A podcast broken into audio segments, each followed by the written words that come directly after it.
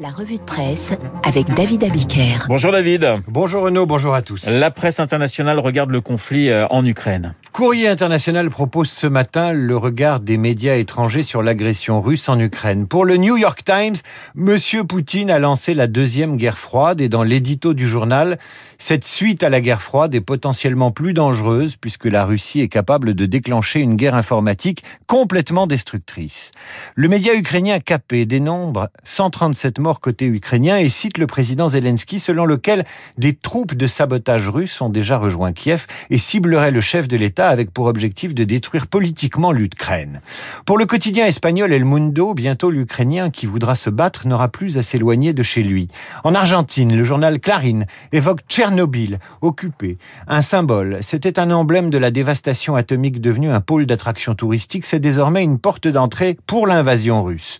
Le quotidien italien La Repubblica s'intéresse lui à la riposte occidentale. Au mot extrême, des remèdes peu concluants se désole le journal, tandis que le Frankfurt Allgemeine Zeitung reconnaît que les sanctions ne freineront pas les actions de Poutine qui a pu remplir les coffres russes de devises au fil des ans.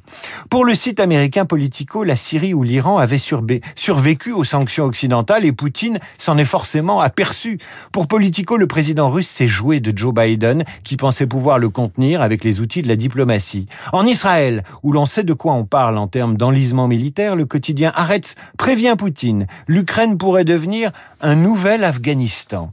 Le journal anglais The Guardian estime que plus de 1700 arrestations ont eu lieu hier dans 53 villes russes lors de manifestations dénonçant le conflit. Et la presse russe, David, que dit-elle? Je vais vous citer un journal d'opposition pour le journal libéral russe Novaya Gazeta, considéré par le pouvoir comme un agent de l'étranger. C'est un jour de malheur car il n'y a personne pour arrêter la guerre, observe son rédacteur en chef.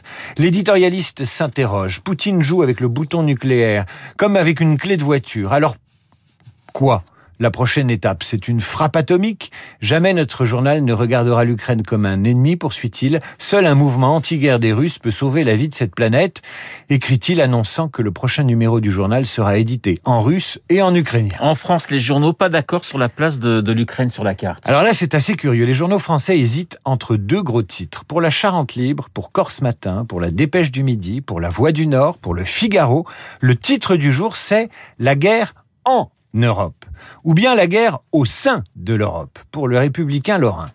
Mais pour d'autres journaux, comme Les Échos, les dernières nouvelles d'Alsace, Le Progrès, Sud-Ouest ou l'Union, le gros titre, c'est la guerre aux portes de l'Europe, ou encore la guerre aux frontières de l'Europe. La nuance est de taille, et si j'étais, tiens, psychanalyste, je dirais qu'elle révèle une sorte d'inconscient historique et géographique.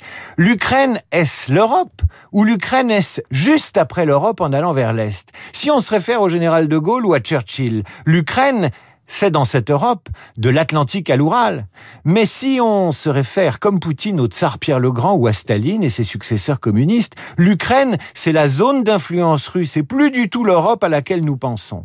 Alors l'Ukraine, c'est l'Europe ou la frontière de l'Europe? La réponse à cette question induit la réponse et le niveau de solidarité que manifesteront et les Français, et la France, et l'Europe envers l'Ukraine. Elle dira également si l'Europe politique que nous connaissons se sent agressée ou si l'agression russe est pour elle une sorte d'affaire étrangère grave. Vous voyez la nuance entre cette guerre en Europe ou cette guerre aux frontières de l'Europe?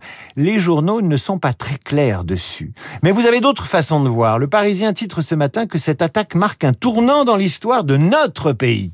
Le journal cite Emmanuel Macron dont on pourra se demander s'il prend ainsi la mesure d'une situation dramatique qui nous concerne absolument, nous les Français, ou si Macron, futur candidat à sa réélection, dramatise la situation pour en tirer vaille que vaille un avantage sur ses concurrents.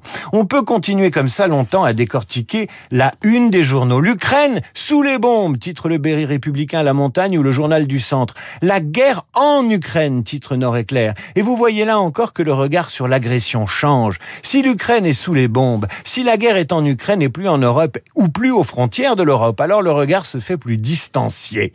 Libération titre L'impensable est arrivé. De même que la Marseillaise choisit de titrer Le choix fou de la guerre. Mais non, la guerre est très probablement, dans l'esprit de Poutine, un choix très rationnel, un choix calculé. Un autre titre qui nous permet de regarder les choses sous un autre angle. Nice Matin qui choisit Le monde sous le choc. Ah bon, vraiment? La Chine, elle est sous le choc, l'Australie est sous le choc, l'Asie est sous le choc, la Turquie est sous le choc? Certainement pas. Un autre exemple dans euh, Paris-Normandie, David. Pour Paris-Normandie, c'est la guerre de Poutine. La guerre de Poutine, c'est assez pratique, effectivement, c'est lui qui l'a décidé, mais expliquer que tout cela, c'est la guerre de Poutine, c'est oublier l'histoire. L'histoire de l'État et de la nation russe, l'histoire des frontières en Europe et des peuples.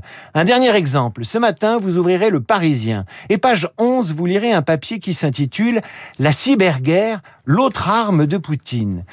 Vous y lirez que depuis quelques jours, des attaques malveillantes paralysent certains systèmes d'information ukrainiens.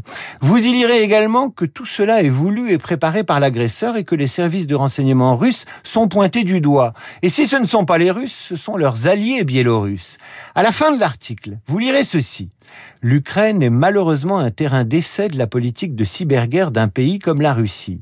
Voilà ce que déclare la très discrète Agence nationale de la sécurité des systèmes d'information, agence française, dans le Parisien toujours.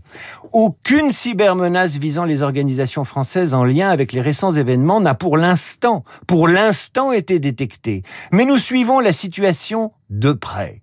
Ça veut dire en clair que demain, ou le jour d'après-demain, ou plus tard, votre entreprise, votre banque, votre hôpital, votre télé, votre radio peuvent être visés par une attaque informatique qui viendrait de l'Est. À ce moment-là, la guerre se logera dans votre ordinateur, donc la guerre aura lieu dans votre salon, dans votre bureau ou votre cuisine. La revue de presse signée euh, David Abiker. Merci David, je vous souhaite un excellent week-end. Dans un instant, Esprit Libre, nous allons retrouver Alexis Brézet du Figaro et Cécile Cornudet des Échos.